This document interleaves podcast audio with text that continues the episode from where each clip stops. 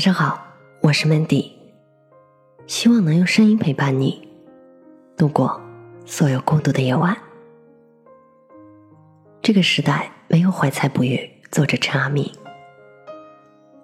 周末和朋友聚餐，他是个小编剧，写了七年，鲜有突破。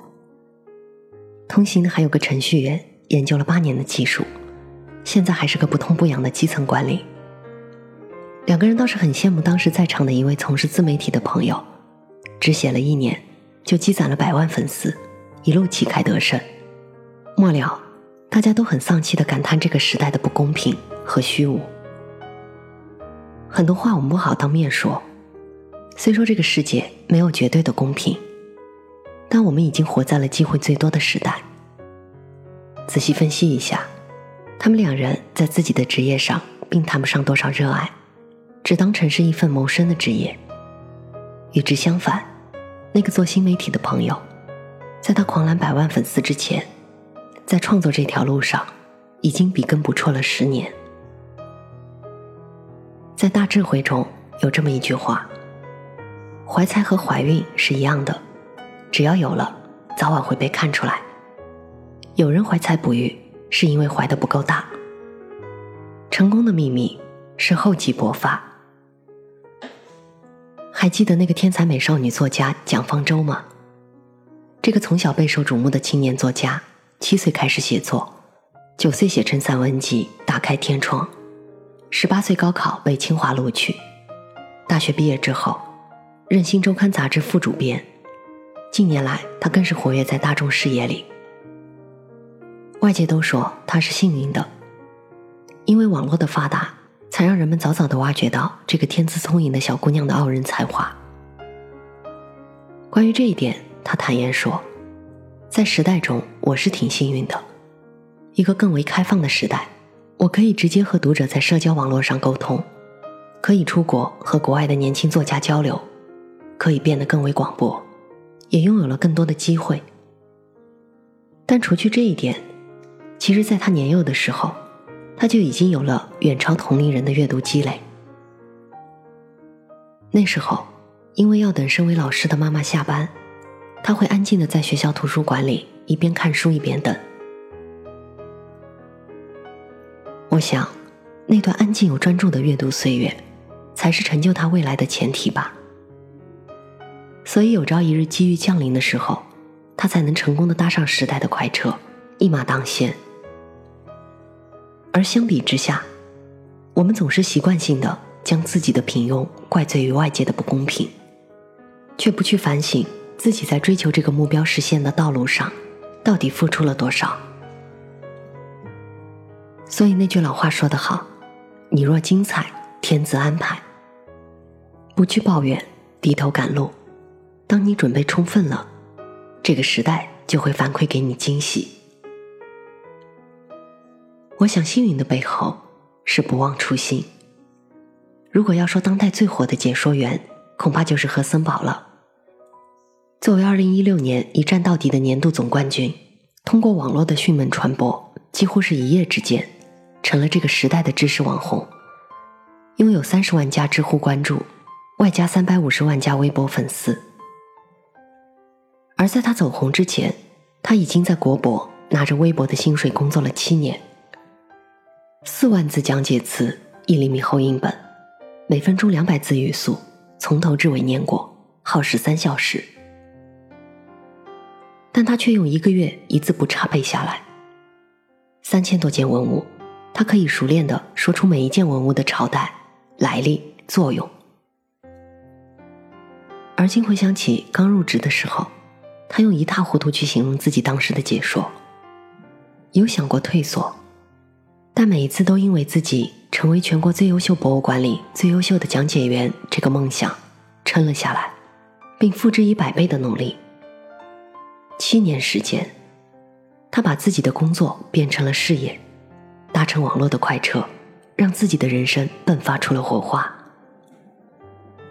有句话叫做“耐得住寂寞，才能守得住繁华”。当你能够坚守自己的本心，坚如磐石。这份坚定和执着，总会让你等来机会的。这个世界有时候就是属于偏执狂的，不管是蒋方舟也好，何森宝也罢，亦或是我们身边的这些人，他们的共同点是在基于很大的时间跨度上，积累起个人不可超越的竞争力。机会只垂青有准备的人。当你足够耀眼，微博、抖音、快手，互联网给了素人各式各样展现自我的机会。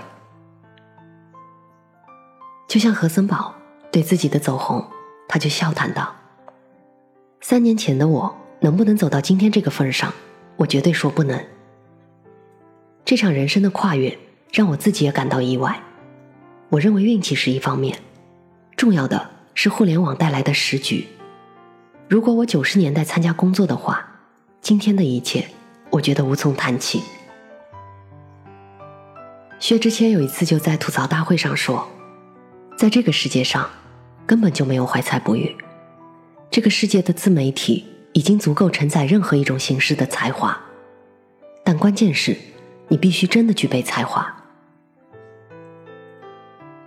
我是主播 Mandy，也是创业者 Mandy。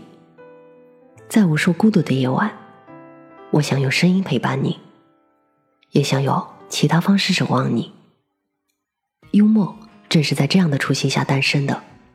希望它能让你遇见相见恨晚的人。希望从此你的世界不再孤独。你也可以在幽默搜索我的 ID 一八个零找到我。